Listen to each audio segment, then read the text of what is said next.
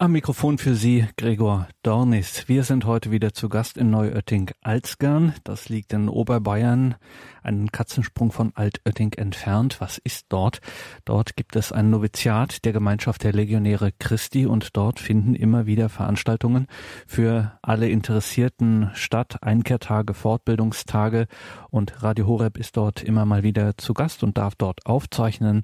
Heute hören Sie den ersten Teil einer kleinen Reihe, eines Mitschnittes so eines Einkehrtages zum Thema Im Anfang schuf Gott Himmel und Erde. Es geht um das Buch Genesis, um den Anfang der Heiligen Schrift, um den Anfang der Bibel, der zugleich, das kann man nicht oft genug betonen, der Beginn und die Einleitung zur gesamten Bibel ist und uns sozusagen schon in den ersten Zeilen erzählt von Gottes Liebe zu seinen Menschen und unserer Antwort an ihn. Pater Anton Vogelsang ist gebürtiger Brasilianer, studierter Mathematiker, hat da auch eine Zeit lang in einer Softwarefirma gearbeitet und ist dann 1993 zur Gemeinschaft der Legionäre Christi gestoßen, hat Theologie studiert und ist jetzt Priester dieser Gemeinschaft der Legionäre Christi. Pater Anton Vogelsang zeigt in dieser kleinen Reihe, wie Gott langsam und geduldig seinen Plan für die Menschheit entfaltet und den Menschen den Grund ihrer Existenz zeigt.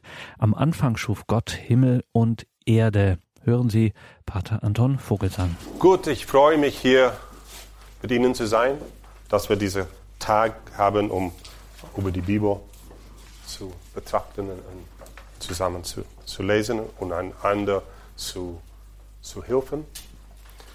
Ich sehe, dass einige waren schon letzten Samstag da. Um, so ich werde nicht alles wiederholen, aber ich brauche eine Einführung und das war ein bisschen meine Einführung, ein bisschen zu erklären, warum ich um, die Bibel so sehr liebe. Was ist, uh, wie ist mein Weg mit der Bibel gewesen? Und wir sagen, dass die Bibel eine Liebegeschichte erzählt. Und wie bei vielen Liebegeschichten, mein Weg mit der Bibel ist mit einem, einem Kuss angefangen. Nicht so ein Mädchen, aber äh, wir haben hier ein Noviziat und bei uns bei der Legionäre Christi die Gewohnheit, in unser Häuser eine Bibel beim Eingang zu haben. Und wir küssen die Bibel, wenn wir draußen gehen und wenn wir wieder zurück zu Hause kommen. Und als ich Noviz war, habe ich die Erklärung, warum wir das tun, verpasst. Vielleicht habe ich es nicht verstanden, weil am Anfang mein Deutsch war nicht so gut und ich hatte nicht alles verstanden, was sie uns sagten. Vielleicht bin ich eingeschlafen oder war ich nicht im Unterricht. Ich weiß nicht warum, aber ich habe es nicht bekommen. So, ich habe dann immer, als ich die Bibel geküsst habe, Gott gebetet, Gott, hilfe mir, die Bibel zu lieben. Und Gott hat meinen Wunsch äh, dann geantwortet und mir diese Gnade gegeben. Jahre später. Ich habe dann erfahren, dass eigentlich wir, wir küssen die Bibel und sollten sagen, hier vermehre mein Glauben, was mehr oder weniger das Gleiche ist. Äh, unser Glaube ist auf der Bibel gegründet. Aber ähm, das, das war mein Weg, mein Einstieg in, in, in die Bibel. Und ich bin eine Person, der die Strukturen liebt. Wenn ich einen Vortrag höre und ich keine Struktur finde, dann neige ich einzuschlafen. Aber wenn ich eine Struktur entdecke, dann bin ich plötzlich wach. Und Jahre später habe ich einen Bibelkommentar gelesen und dieser Kommentar hat mir klar äh, erklärt, wie das Markus-Evangelium eine ganz klare Struktur hat. Und das hat mir mein Interesse erweckt. Dann habe ich später einen Videokurs genommen auf Englisch. Es heißt The Great Adventure Bible Study von Jeff Cavens. Und sein Punkt ist, dass die Bibel eine Geschichte erzählt. Dass die Bibel nicht nur eine Sammlung von einzelnen Büchern ist, aber eigentlich eine ein durchgehende Geschichte erzählt. Die Bibel hat auch andere Bücher, zum Beispiel die Psalmen oder die Weisheitbücher, die diese Geschichte unterbrechen. Aber es gibt eine rote Pfade in, in der Bibel Und wenn man das versteht, dann ist es leichter, die Bibel zu, zu lesen. Ich glaube, wir haben alle diese Erfahrung gehabt. Wir, wir wollten die Bibel lesen von Anfang bis zu Ende.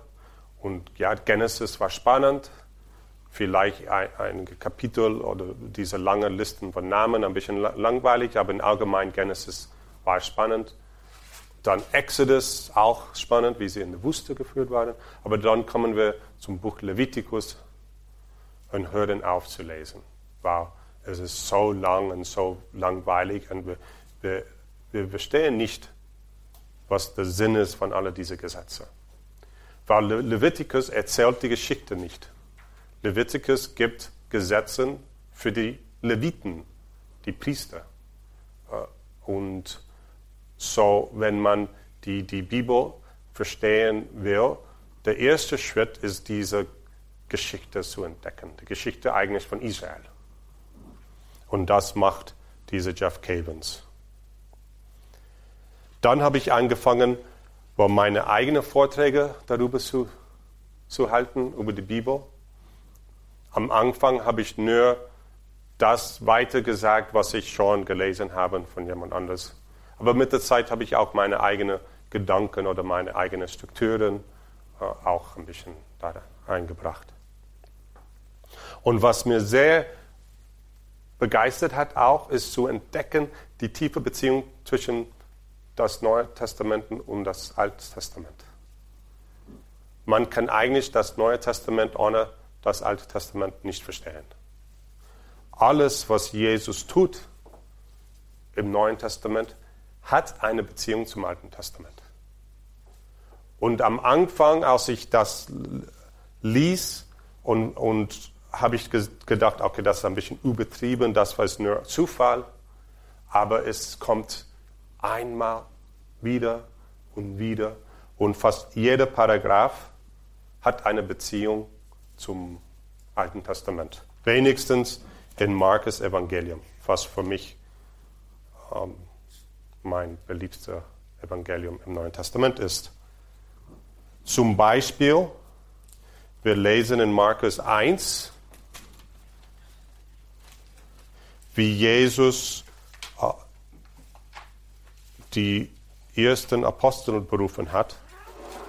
In, als Jesus am See von Galiläa entlang ging, sah er Simon und Andreas, den Brüder des Simon, die auf dem See ihre Netze auswarfen. Sie waren nämlich Fischer.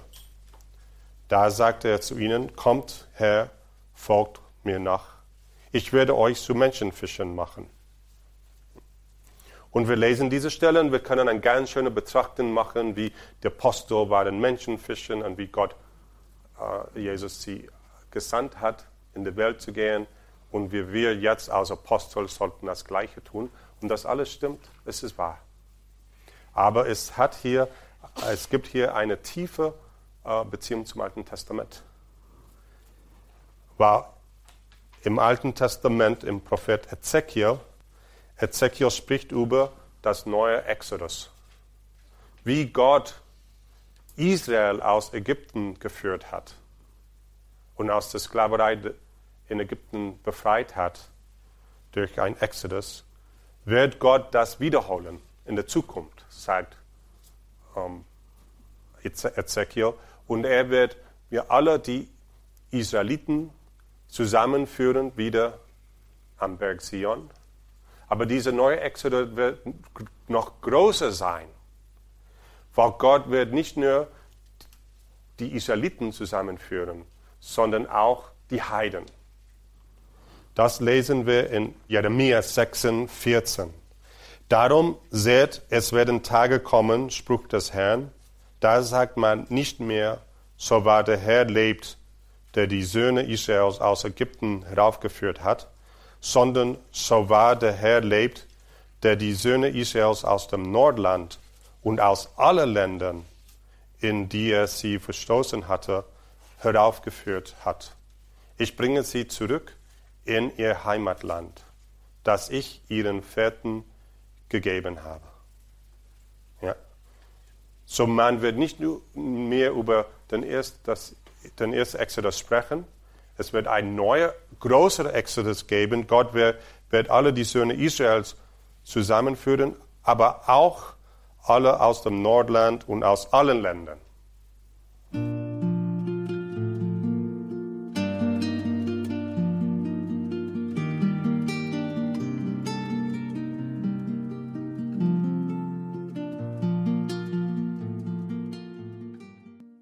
Das ist die Credo-Sendung bei Radio Horeb und Radio Maria. Heute mit dem Legionär Christi, Pater Anton Vogelsang. Mitschnitt von einem Einkehrtag, den er gehalten hat, unter der Überschrift Am Anfang schuf Gott Himmel und Erde. Es geht um das Buch Genesis und heute in diesem ersten Vortrag geht es ganz grundlegend darum, wie das Alte Testament zu lesen ist, wie alles mit allem zusammenhängt und wie es eben für Christen völlig klar ist, ja, wenn ich das Alte Testament lese, dann lese ich es natürlich immer auch mit Blick auf Jesus. Gerade sind wir bei Jeremia, dem Propheten im 16. Kapitel, wo es heißt, darum siehe, Tage kommen, Spruch des Herrn, da sagt man nicht mehr, so wahr der Herr lebt, der die Söhne Israels aus dem Land Ägypten heraufgeführt hat, sondern so wahr der Herr lebt, der die Söhne Israel aus dem Nordland und aus allen Ländern, in die er sie verstoßen hatte, heraufgeführt hat, ich bringe sie zurück in ihr Heimatland, das ich ihren Vätern gegeben habe. Wie wird Gott das tun? Lesen wir gleich danach. Seht, ich hole viele Fische. Spruch des Herrn, die sollen sie fangen. Und Jesus kannte das Alte Testament und als er das gesagt hat, wusste er, ja, er würde diese Prophezei jetzt erfüllen. Er wird ein neuer Exodus anfangen. Und die Jünger, die Apostel, wussten das auch. Und darum haben sie alles nachgelassen, um ihn zu folgen. Und ich könnte hier, ich habe auch letztes Jahr einen Vortrag über das Markus-Evangelium äh, gehalten. Eines, eine Stelle nach der anderen hat eine Beziehung zum Alten Testament. Aber das ist nicht das Ziel von heute. Darum habe ich mich entschieden, von Anfang an die Bibel zu lesen und versuchen zu verstehen und besonders die Beziehung zwischen dem Alten Testament und Neuen Testament zu, zu erleuchten. Ja. Und das habe ich gemacht mit meinem Buch Genesis, ein Krimi mit Folgen. Aber ich wollte auch schon vorher ein bisschen erleuchten, was die katholische Kirche über die Bibel lehrt. Weil das für mich ist sehr wichtig. Als Priester habe ich eine Verantwortung, den katholischen Glauben weiterzugeben. Nicht nur meine eigenen schönen Gedanken an was ich heute Morgen gedacht habe. Ja, ich bin Diener. Und ich sollte das geben, was die Kirche glaubt. Und so ist für mich an, äh, wichtig am Anfang zu sagen, was, was glaubt die Kirche, was sagt die Kirche über die Bibel. Und für uns der beste Ort, das zu finden, ist unser Katechismus, weil alles steht da in unser Katechismus. Und erst in Nummer 133 lesen wir, die Kirche ermahnt alle Christgläubigen besonders eindringlich durch häufige Lesung der göttlichen Schriften die überragende Erkenntnis Jesu Christi zu erlangen. Unkenntnis der Schriften ist nämlich Unkenntnis Christi. Das ist der erste Punkt. Der, die Kirche ermahnt alle Christgläubigen, besonders eindringlich die Bibel zu lesen. Manchmal ich höre Personen, die sagen, ja, die Bibel lernt, dass wir sollten die Bibel, die Kirche lernt, dass wir sollten die Bibel nicht lesen. Hier steht, dass wir sollten es häufig lesen. Und warum? Weil die Bibel ist sowohl das Wort Gottes als auch Wort vom Menschen. Das sagt der Katechismus in Nummer 101. Genauso wie Jesus ist Mensch und Gott. Gleich Mensch und Gott. Wie?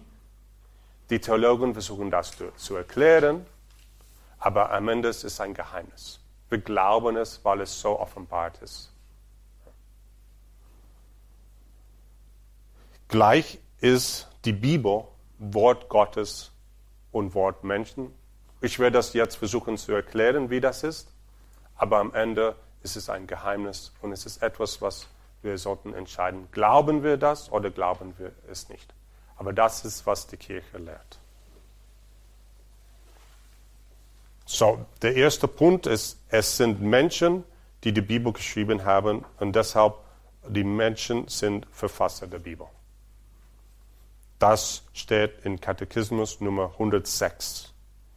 Gott hat die menschliche Verfasser, Autoren der Heiligen Schrift inspiriert zur Abfassung der heiligen Bücher, aber hat Gott Menschen erwählt, die ihm durch den Gebrauch ihrer eigenen Fähigkeiten und Kraft, Kräfte dazu dienen sollten, all das und nur das, was er in ihnen und durch sie wirksam selbst wollte, als wahre Verfasser schriftlich zu überliefern. So die menschlichen Verfasser Lukas, Markus, Matthäus, Johannes sind wirklich Autoren ihrer Bücher. Sie haben bemüht und sie haben sich entschieden,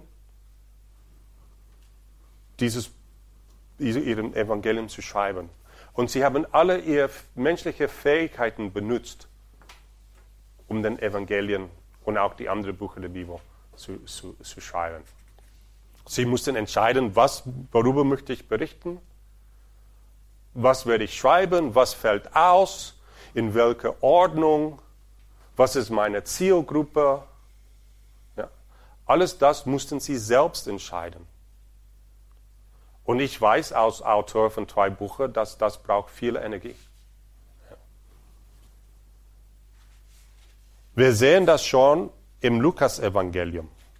Lukas Kapitel 1, er schreibt, Schon viele haben es unternommen, einen Bericht über all das abzufassen, was sich unter uns ereignet und erfüllt hat. Dabei hielten sie sich an die Überlieferung derer, die von Anfang an Augenzeugen und Diener des Wortes waren. Dann schreibt er, nun habe auch ich mich entschlossen. Er hat sich entschieden, das zu tun. Allem von Grund auf sorgfältig nachzugehen. So, er hat dann mit den Augenzeugen gesprochen, nach der Überlieferung erkannte Maria und hat mit Maria dann gesprochen, wie war das am Anfang. Und darum gibt es in Lukas Evangelium äh, die Verkündigung und, und, über das Geburt Jesu, was in den anderen Evangelien nicht, nicht gibt, weil Lukas hat dann Maria besucht und an ihr gefragt, sie gefragt, wie war das? Ja. Um es für dich, hochverehrter Theophilus, der Reihe nach aufzuschreiben. Theophilus bedeutet der Gottliebe, Gottliebhaber. Wir wissen nicht, ob das eine bestimmte Person war oder ob er allgemein alle Gläubigen äh, mit diesem Namen bedeutet, äh, gemeint hat. Aber dann schreibt er, so kannst du dich von der Zuverlässigkeit der Lehre überzeugen, in der du unterwiesen würdest. So, wir sehen, wie Lukas sich genommen hat. Er hat sich entschieden, hat gearbeitet äh, und hat ein Ziel äh, an einer Zielgruppe. Und das äh, hat er alles selbst tun müssen. Und darum können wir sagen, dass er der Autor ist von Lukas Evangelium.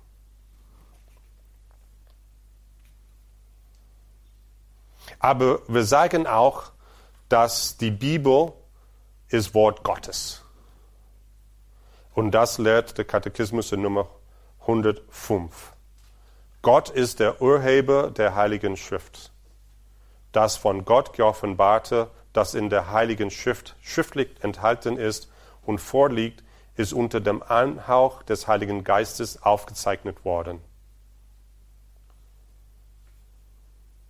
So während die menschlichen Verfasser an der Erstellung der Bibel arbeiteten, wirkte auch Gott mit indem er sie inspirierte und führte, damit sie alles nach seinem Willen niederschrieben.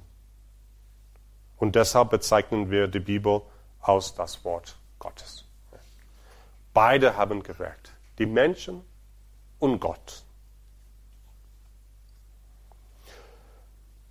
Nummer 107 von Katechismus lernt uns, dass die, Heilig, die vom Heiligen Geist inspirierten Bücher lehren die Wahrheit. Dieses Thema, die Wahrheit in der Bibel, ist ein ganz schwieriges Thema. Man könnte nicht nur ein Buch, aber viele Bücher darüber schreiben.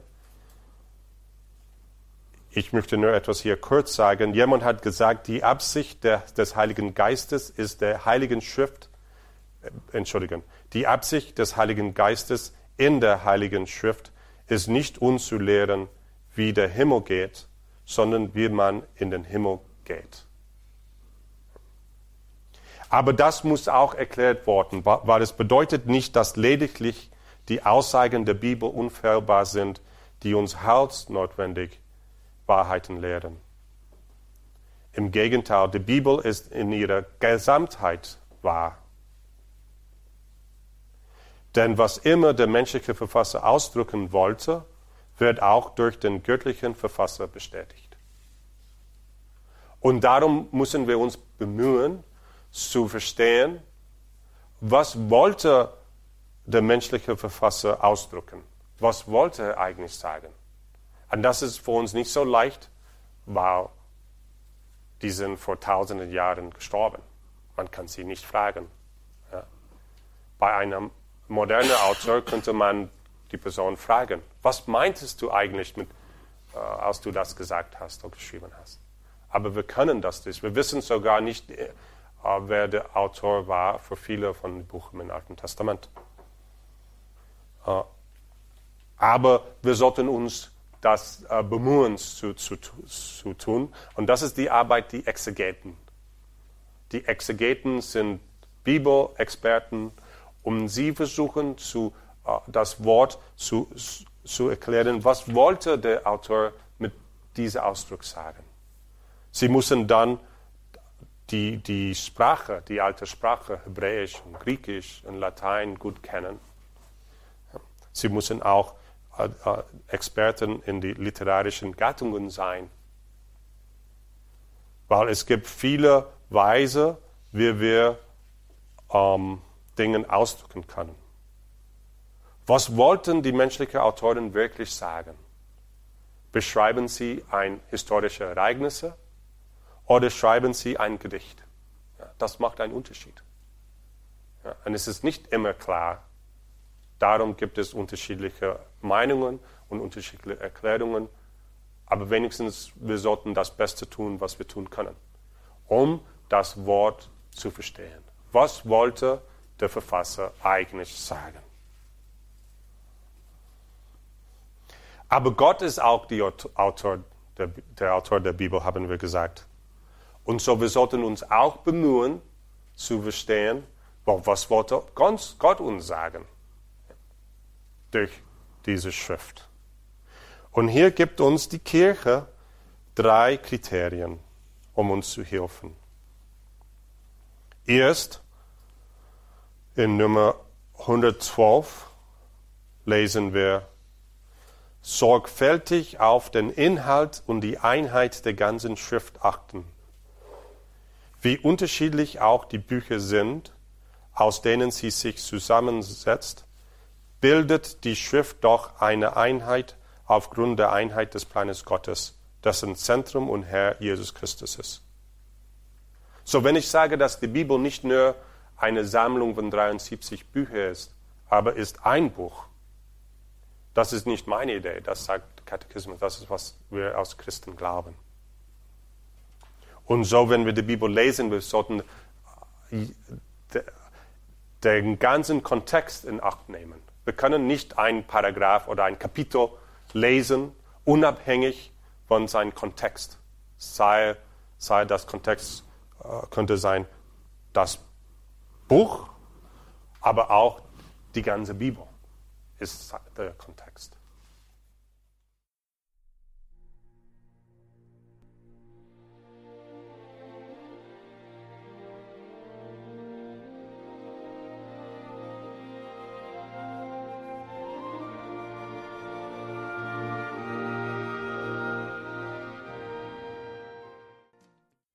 Im Anfang schuf Gott Himmel und Erde. Das ist heute in einem ersten Teil Thema unserer Credo-Sendung bei Radio Horeb und Radio Maria. Wir hören den Mitschnitt von einem Einkehrtag, den der Legionär Christi Pater Anton Vogelsang gehalten hat im vergangenen Jahr. Es geht um das Alte Testament ganz grundlegend, wie wir die Bibel zu lesen haben, wie uns die Kirche vor allem auch im Katechismus empfiehlt, die Bibel zu lesen. Pater Anton Vogelsang. Zweitens zeigt uns der Katechismus die Schrift in der lebendigen Überlieferung der Gesamtkirche lesen. Wenn jemand eine Bibelstelle liest, und hat eine ganz neue Interpretation dieser Stelle, ist das normalerweise gefährlich.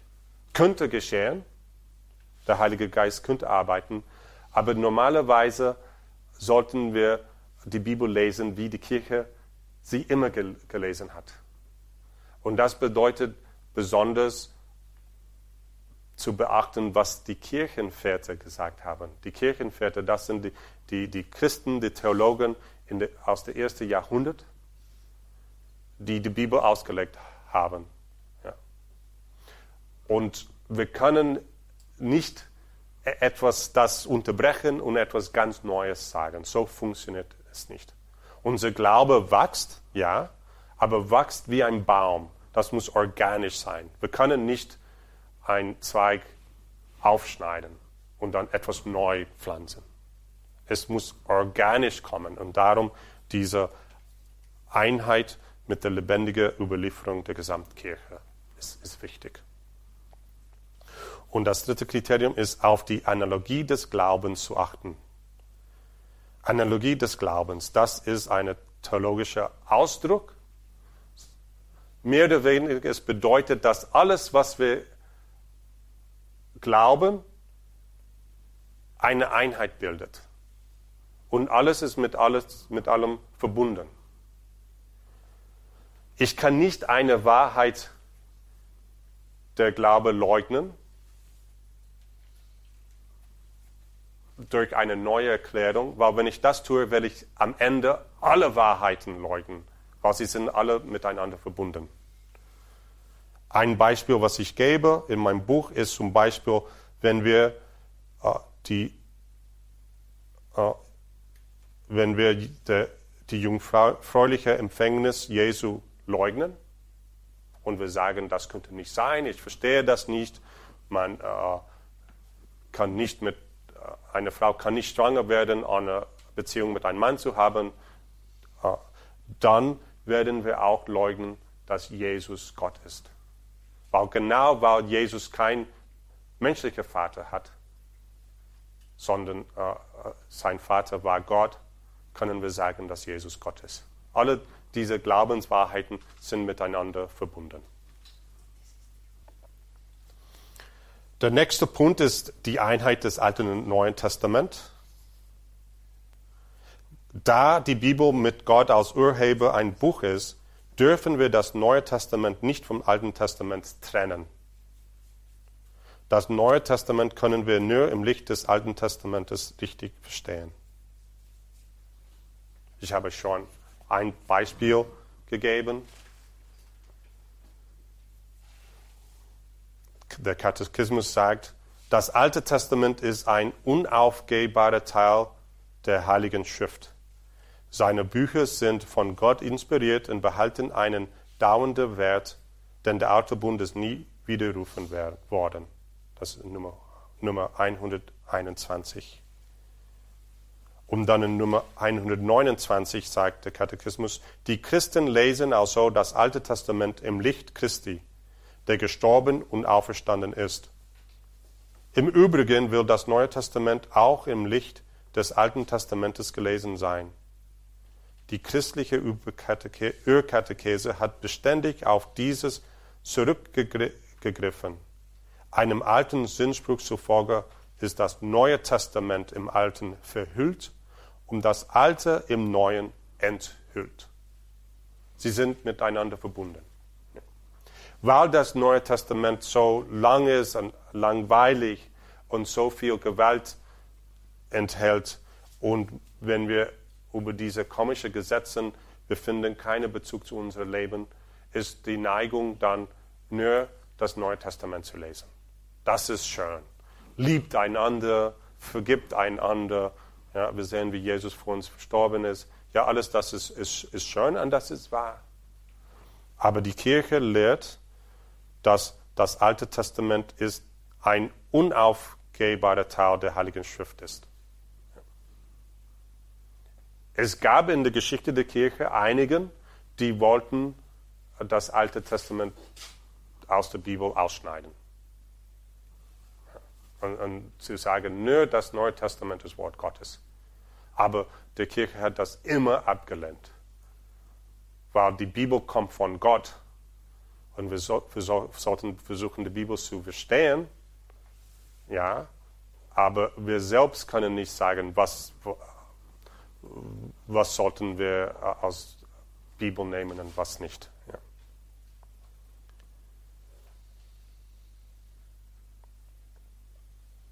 Wie können wir dann das Neue Testament im Licht des Alten Testaments lesen? Ja, das ist die Frage. Und in der Theologie, wir sprechen von Vorformen oder Typen. Typen im Singular Typos. Ja.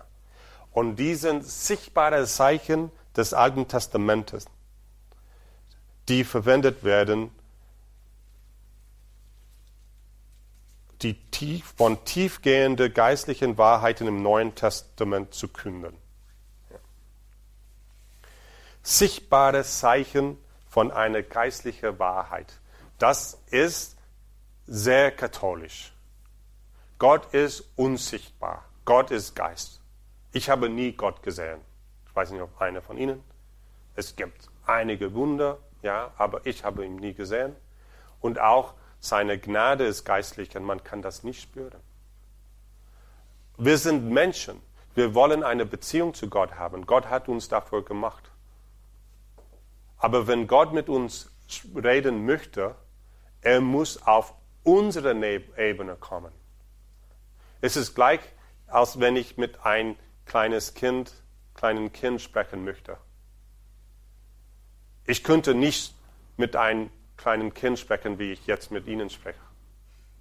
Das Kind wird mir nicht verstehen. Ich muss mich klein machen, ich muss einfache Worte nutzen, viele Emotionen und auf mein Gesicht zeichnen. So kann ich mit einem Kind kommunizieren. Und das ist auch wahr für Gott. Wenn er mit uns sprechen möchte, wir sind diese kleinen Kinder und er muss sich klein machen. Er muss sich sichtbar machen. Sonst könnte er uns die ganze Zeit reden und wir würden nicht erfahren und wir würden nicht antworten können. Und so, es gibt viele in unserer katholischen Glaube, viele von diesen sichtbaren Zeichen von einer unsichtbaren Wahrheit, geistlicher Wahrheit. Der wichtigste ist Jesus selbst. Jesus sagt in Johannes 14, 9, wer mich gesehen hat, hat den Vater gesehen. Ja, er ist Mensch geworden, um sichtbar zu werden. Und wenn wir Jesus sehen, dann sehen wir den Vater. Oder die Sakramenten sind alle sichtbare Zeichen. Es gibt Brot, Wein, Öl, Und ich sehe das. Und ich sehe Brot. Aber ich weiß, dass wenn ich die Messe feiere, das Brot ist nicht mehr Brot, sondern der Leib Christi. Es ist sichtbar für mich. Aber ich muss es im Geist erfassen ja, und im Glauben. Und wenn der Priester sagt, ich vergebe dir deine Sünden, dann ich höre diese Worte, aber ich glaube, dass es nicht der Priester, der diese Worte zu mir sagt, aber Jesus Christus selbst durch den Priester, der das zu mir sagt. Und deshalb kann ich wissen, ich bin wirklich vergeben geworden. Ja. Sehr, sehr katholisch. Und so auch die Bibel ist ein sichtbares Zeichen. Ich kann die Bibel fassen. Ich kann die Bibel riechen. Ja. Ich kann die Bibel lesen. Aber nicht nur. Die Bibel besteht aus Worten, die beschreiben historische Ereignisse, historische Personen im Alten Testament. Zum Beispiel, die sprechen über Abraham, Mose. Israel war als Sklave in Ägypten vor 300, 430 Jahren. Die Worte sprechen über den Exodus, über den König David und sein Reichtum, Königreich und über den König Salomon und weiter. Die Worte in der Bibel sind Zeichen von einer anderen Wirklichkeit, anderen Dingen. Ja. Aber was besonders ist in der Bibel ist, dass diese Ereignisse im Alten Testament und diese Personen sind auch Zeichen von einer tiefen geistlichen Wahrheit, was Jesus in den, im Neuen Testament tun wird. Und so, sie helfen uns zu verstehen, was Jesus getan hat. Ohne das Alte Testament werden wir eigentlich nicht verstehen können, was Jesus getan hat. Und darum brauchen wir beide Testamenten. Und deshalb lesen wir beide Testamenten so. Und wenn man die Bibel so liest, dann entdeckt man unser katholischer Glaube. Wenn, ich, äh, wenn ein Zeugnis Jehova auf knopft, ja, und kommt, hallo, guten Tag, ich möchte mit, mit Ihnen über die Bibel sprechen, ja, und dann fragt, wo lehrt die Bibel, dass wir sollten zu Maria gehen, um zu beten?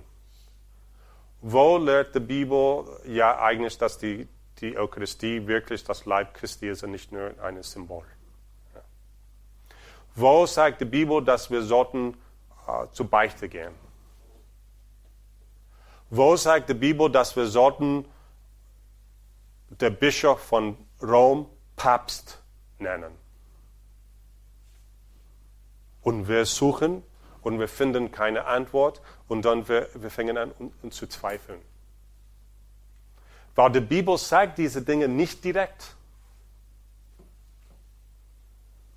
Die Bibel ist kein Nachschlagwerk, keine Enzyklopädie, wo ich, ah, Maria, und dann, ah, Maria, oh, jetzt Maria ist die Mutter Gottes, ich, ich sollte zu ihr anwenden und, und meine Bitte zu ihr bringen.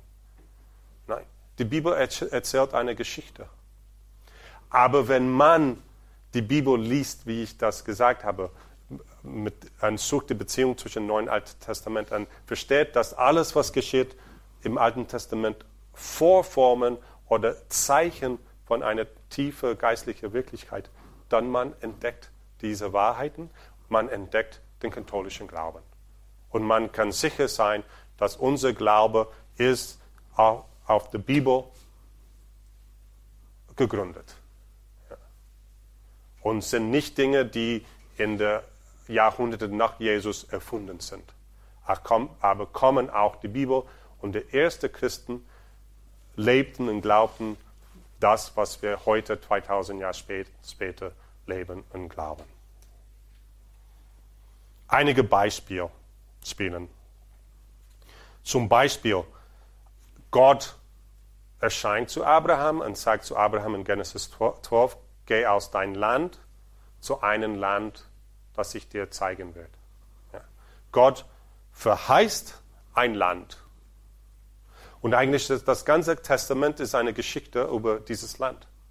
Wie sie das Land bek bekommen, ja. wie sie das Land erobern, wie sie das Land schützen, wie sie das Land verlieren, wie sie das Land wiederbekommen. Das ist die Geschichte des Alten Testaments.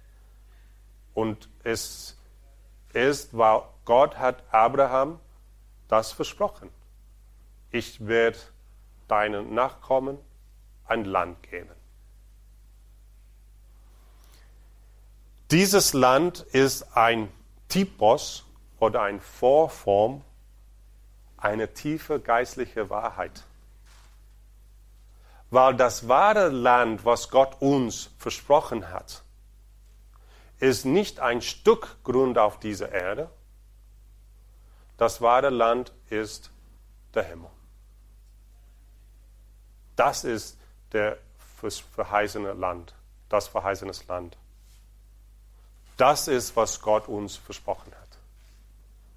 Und wie Israel einen langen Weg, 40 Jahre in der Wüste gehen mussten, mit all die Schwierigkeiten und oft äh, ohne Mut und oft zurückkehren wollten, so ist unser Weg in den Himmel. Unser Leben ist auch ein Weg durch die Wüste und wir haben viele Schwierigkeiten und manchmal wir denken, es lohnt sich nicht, es ist für mich zu schwierig.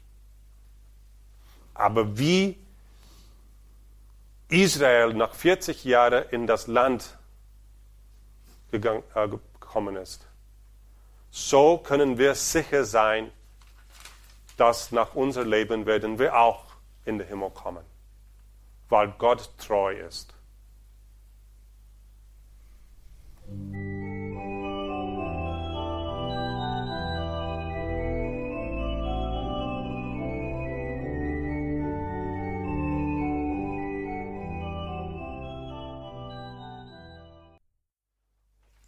Israel war 430 Jahre in Ägypten und sind Sklaven geworden. Die Sklaverei in Ägypten ist ein Vorform, ein Typus von einer tiefe geistliche Sklaverei. Wie Israel sind wir alle hier Sklaven. Wir sind Sklaven und sollten das erkennen. Vielleicht nicht Sklaven zu einer Heer, und wir mussten auf dem Feld arbeiten, aber wir sind alle Sklaven zu Sünder. Wir sind alle Sklaven zu Satan. Und wie Gott durch Mose Israel befreit, aus dieser Sklaverei befreit hat, so wird Gott uns aus der Sklaverei der Sünde befreien. Wir sehen es nicht. Wer hat gedacht heute Morgen, ich bin ein Sklave? Aber wir sind alle Sklaven. Weil wir sind unfähig, nicht zu sündigen. Auch wenn wir das nicht wollen. Wir sind gefesselt. Aber Jesus wird uns befreien. Wie wissen wir das? Weil er hat das schon gemacht mit Israel im Alten Testament. Er hat sie befreit. Und das gibt mir Sicherheit. Das gibt mir Hoffnung. Ja, es ist schwierig, der Weg aus der Sklaverei. Aber am Ende werde ich in den Himmel kommen. Am Ende werde ich befreit. Und das gibt mir Kraft. Wir lesen im Alten Testament über die Niederlage der Ägypter und wie Israel befreit geworden ist, äh, als sie durch das Rote Meer gegangen sind, durch das Wasser des Roten Meeres. Und das ist ein Zeichen von der Niederlage Satans im Neuen Testament und der Sieg über die Sünde durch die Taufe. Wenn wir getauft geworden sind, sind wir auch durch Wasser gegangen. Und dieses Wasser hat eine geistliche Bedeutung. Wir sind nicht nur durch das Wasser, um unser Kopf zu putzen, sauber zu machen. Ja. Es war kein Bad. Es war ein geistliche, äh, etwas Geistliches geschehen, was wir nicht sehen könnten. Auch als Kind vielleicht gar nicht erfassen können. Aber wenn wir das im Licht des Alten Testaments lesen, dann wir sehen, dass das der erste Schritt ist, unsere Befreiung aus der Sklaverei. Wir müssen aus Ägypten, wir müssen durch das Rote Meer, wir müssen durch das Wasser der Taufe gehen. Und der Weg in der Wüste war lang und schwierig und Israel hatte dann Hunger und Durst und Gott hat sie täglich ernährt mit dem Manna in der Wüste. Jeden Tag hat sie zu essen gegeben. Das Brot vom Himmel.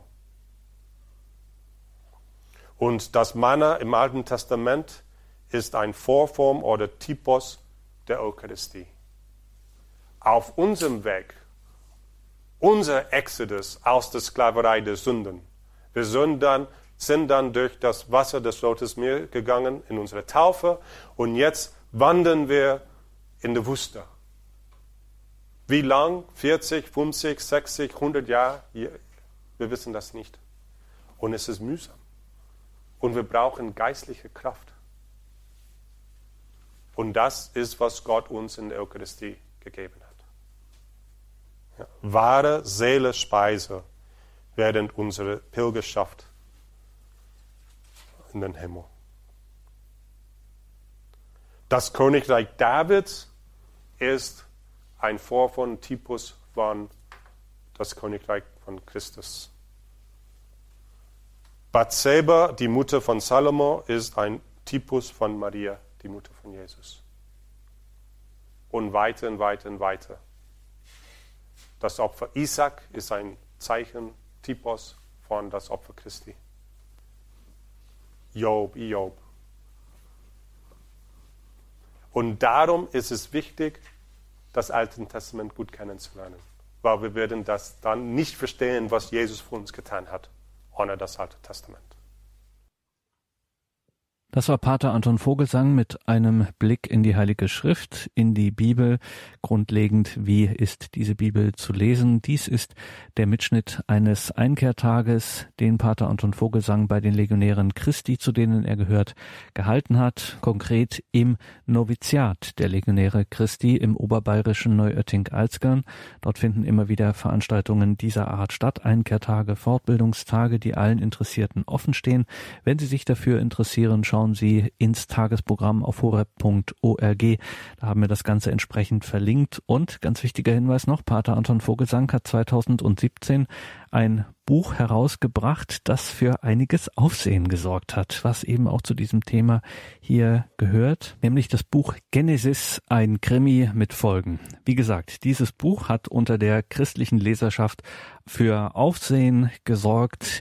Ein kleiner Band, 156 Seiten, die Angaben dazu stehen natürlich auch in den Details zu dieser Sendung. Und jetzt haben wir noch ein bisschen Zeit. Wir müssen nämlich noch etwas nachholen. Am vergangenen Dienstag war ja die Credo-Sendung etwas kürzer wegen des Papstbesuches in Chile und wir wollten eigentlich ursprünglich noch einmal auf die Meer-Konferenz zurückblicken. Das haben wir dort an der Stelle nicht geschafft, deswegen holen wir das hier schnell nach. Claudia Sperlich, die Berliner Bloggerin und Schriftstellerin, war bei der Meer-Konferenz ein Veranstaltungsformat, das eigentlich, so hat sie uns verraten, nicht so sehr ihrem Naturell entspricht. Dennoch und erst recht ist sie nach Augsburg gefahren zur Mehrkonferenz und ihre persönlichen Eindrücke hat sie uns geschildert und das hören wir uns heute nochmal an. Claudia Sperlich über die Mehrkonferenz 2018. Ich habe Angst vor Menschenmengen. Große Partys sind nichts für mich. Als ich mich im Dezember endlich durchgerungen hatte, mich zur Meer anzumelden, dachte ich eine Weile, Claudia, du spinnst. Ja, und nun bin ich zurück von einer Veranstaltung, bei der meine Gedanken bezüglich der Massen waren. Wow, ist das klasse, so viele, alle wegen Jesus hier. Das ist ganz großartig, aber also ein paar mehr könnten es wirklich sein. Wegen der späten Anmeldung fand ich nur noch ein Hotel sehr weit draußen. Morgens hatte ich regelmäßig eine Mitfahrgelegenheit, auch das eine besondere Frucht der Meer, aber die Rückkehr abends gestaltete sich etwas aufwendiger. Deshalb habe ich das Abendprogramm leider an keinem Tag ganz mitgemacht. Beim Check-in erlebe ich ein erstes Einatmen der fröhlichen und friedvollen Atmosphäre. Leider ist am Donnerstag keine Messfeier in der Meer. Abends gehe ich nach St. Georg zu Anbetung und Messe und komme nur zurück, um den ersten ruhigen Lobpreis mitzusingen. Für die Musik ist die Band Könige und Priester zuständig, mit eingängiger, aber niemals schnulziger Musik, naja, fast niemals, und biblischen und an der Schrift orientierten Texten, sowie Schönster Herr Jesu von Friedrich von Spee, dafür mein ganz besonderes Lob. All das ist fern von dem unerträglichen Genre neues geistliches Lied und einfach gute Musik zur Ehre Gottes. Mehr Space ist ruhiger als mehr Auditorium und ohne Laserlicht, also geeignet für Leute mit kleinen Kindern und für Leute jenseits der 50 wie mich. Die Vorträge und der Lobpreis werden dort auf Leinwand übertragen. Nur wenige Vorträge gibt es ausschließlich in der Mehrspace, während im Auditorium andere gehalten werden. Was ich von Johannes Hartl mitbekomme, ist sehr ermutigend und lehrreich, auch wenn ich ihm nicht in jedem Punkt zustimme. Ein Vortrag von Leo Bigger, in dem er empfiehlt, man solle die Dinge nicht so sehen, wie sie sind, sondern wie sie sein sollen, und dies dann auch noch mit der Art, wie Gott die Dinge sieht, gleichsetzt, ärgert mich so, dass ich ihn verlasse. Denn ich halte Gott für durch und durch realistisch. Aber die Meer ist kein Ort, an dem ich mich lange ärgere.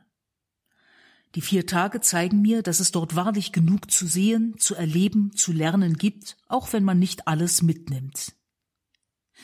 Das Meerforum ist eine riesige Halle mit Ständen. Hier stellen sich Organisationen und Initiativen vor. Man kann über Christenverfolgung ebenso etwas lernen wie über verschiedene Orden, christliche Schulen, Hilfsangebote bei verschiedenen Lebensproblemen und Situationen. Auch Radio Horeb und der katholische Fernsehsender EWTN haben Stände. Und man kann überall interessante und freundliche Gespräche haben. Auf die nächste von Hartl organisierte Konferenz, die Schön im kommenden Sommer, wird deutlich hingewiesen. Dort wird es um Kunst, Ästhetik und Christentum in unserer Zeit gehen. Gefährlich ist, dass es an fast jedem Stand irgendeine Art Süßigkeit gibt. Aber man fährt ja auch nicht zum Abnehmen auf die Meer. Besonders erfreulich ist das Gespräch mit den Immaculata-Schwestern aus dem Kloster Brandenburg an der Iller nahe Ulm. Sehr fröhliche und sehr geradlinige Christinnen sind das. Dass nicht nur ich zunächst annehme, das Kloster sei in dem östlichen Brandenburg, sieht eine Schwester als mögliches Zeichen an. Wer weiß, vielleicht kommt dieser mit 84 Jahren noch recht junge Orden bald auch in die Nähe der Hauptstadt. Die Geradlinigkeit der Schwestern zeigt sich auch, als eine junge Frau mit Kreuz und Traumfänger um den Hals diesen Stand in Augenschein nimmt. Eine Schwester weist höflich, aber bestimmt darauf hin, dass der Traumfänger ein esoterisches Symbol sei und sie ihn bitte abnehmen möge. Dies sieht die Frau nicht ein, die sich als Katholikin bezeichnet und argumentiert, alle Religionen hätten doch irgendwie recht. Ich schaffe es, durch Gottes Hilfe und nicht anders, bis auf ein energisches Nö zu schweigen. Sie wird daraufhin gebeten, den Traumfänger von diesem Stand zu entfernen, was sie tut, indem sie mitsamt ihrem esoterischen Quatsch weggeht. Das ist allerdings fast meine einzige Begegnung mit relativistischem oder esoterischem Kram während der Meer. Die andere ist ein Buch, das mir zur Erbauung geschenkt wird und bei dem ich erleichtert feststelle, dass der Autor kein Katholik ist, sonst wäre es mir peinlich. Ökumenisch orientiert ist die Meer trotz ihres deutlich katholischen Profils. Da habe ich auch noch etwas zu lernen. Im Forum finden sich verschiedene evangelische und freikirchliche Stände und es wird großer Wert darauf gelegt, auf das Verbindende zu sehen und einander zu respektieren. Im Raum der Stille ist ständig eucharistische Anbetung und im hinteren Teil meistens Beichtmöglichkeit. Dort sind zu Spitzenzeiten etwa 15 Priester und man muss Schlange stehen.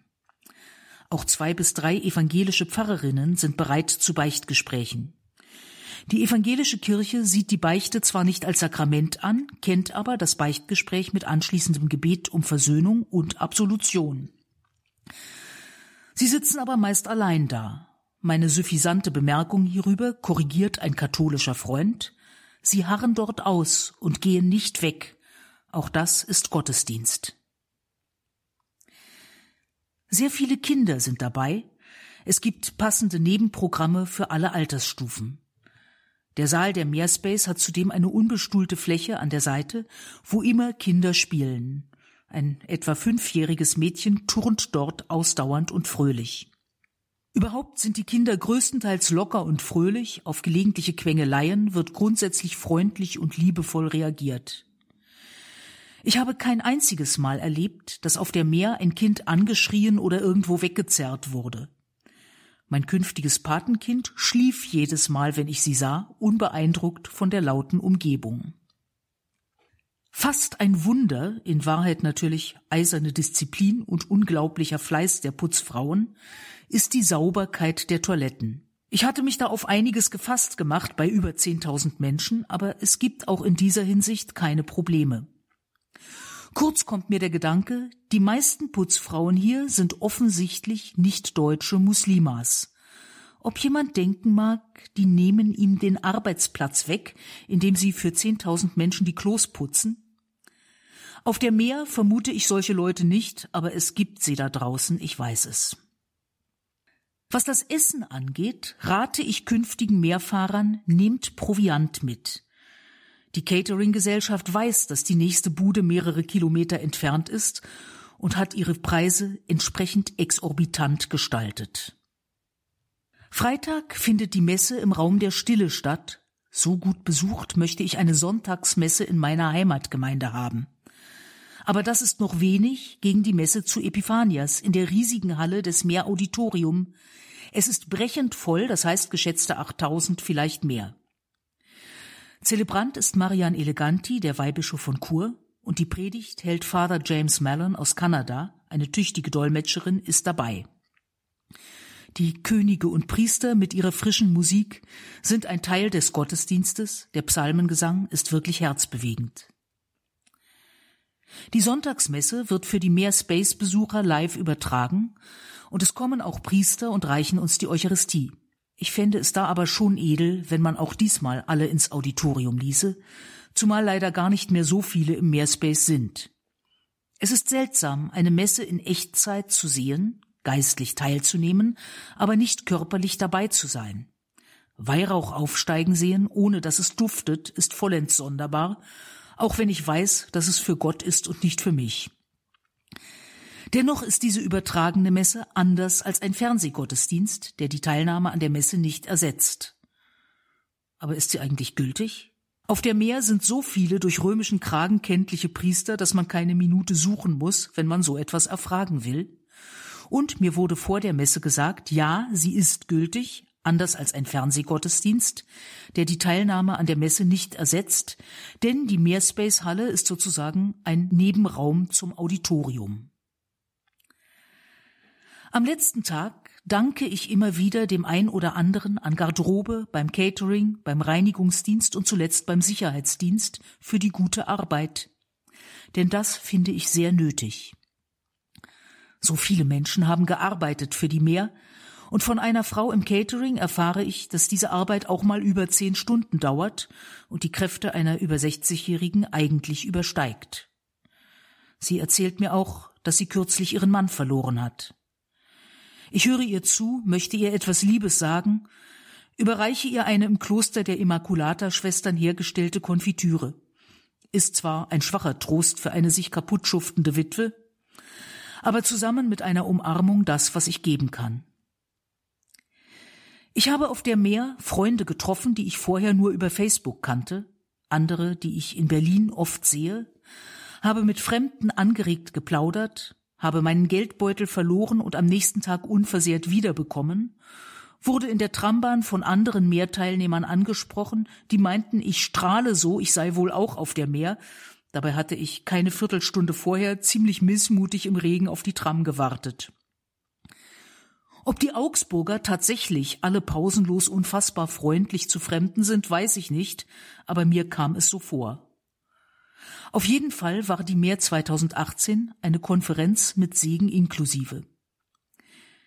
Ich will im nächsten Jahr wieder hin, mich früher anmelden, besser organisieren und wieder gegen meine üblichen Ängste von Herzen hoffen, dass noch ein paar mehr Christen dazukommen. Und ich will jetzt, da die Strahlkraft der Meer noch anhält, so gut ich kann missionarisch leben. Denn die Kirche, zu der ich gehöre, sendet mich wie jeden Getauften. Wir glauben, reden wir davon. Sagt Claudia Spärlich nach ihren Eindrücken von der Mehrkonferenz 2018. Und damit sind wir schon weit fortgeschritten in der Zeit. Gleich beten wir das Nachtgebet der Kirche, die komplett. Bleiben Sie dran und beten Sie mit. Ich freue mich, wenn wir jetzt gleich miteinander im Gebet verbunden sind. Darf mich hier am Mikrofon von Ihnen verabschieden. Alles Gute und gottesreichen Segen wünscht Ihr Gregor Dornis.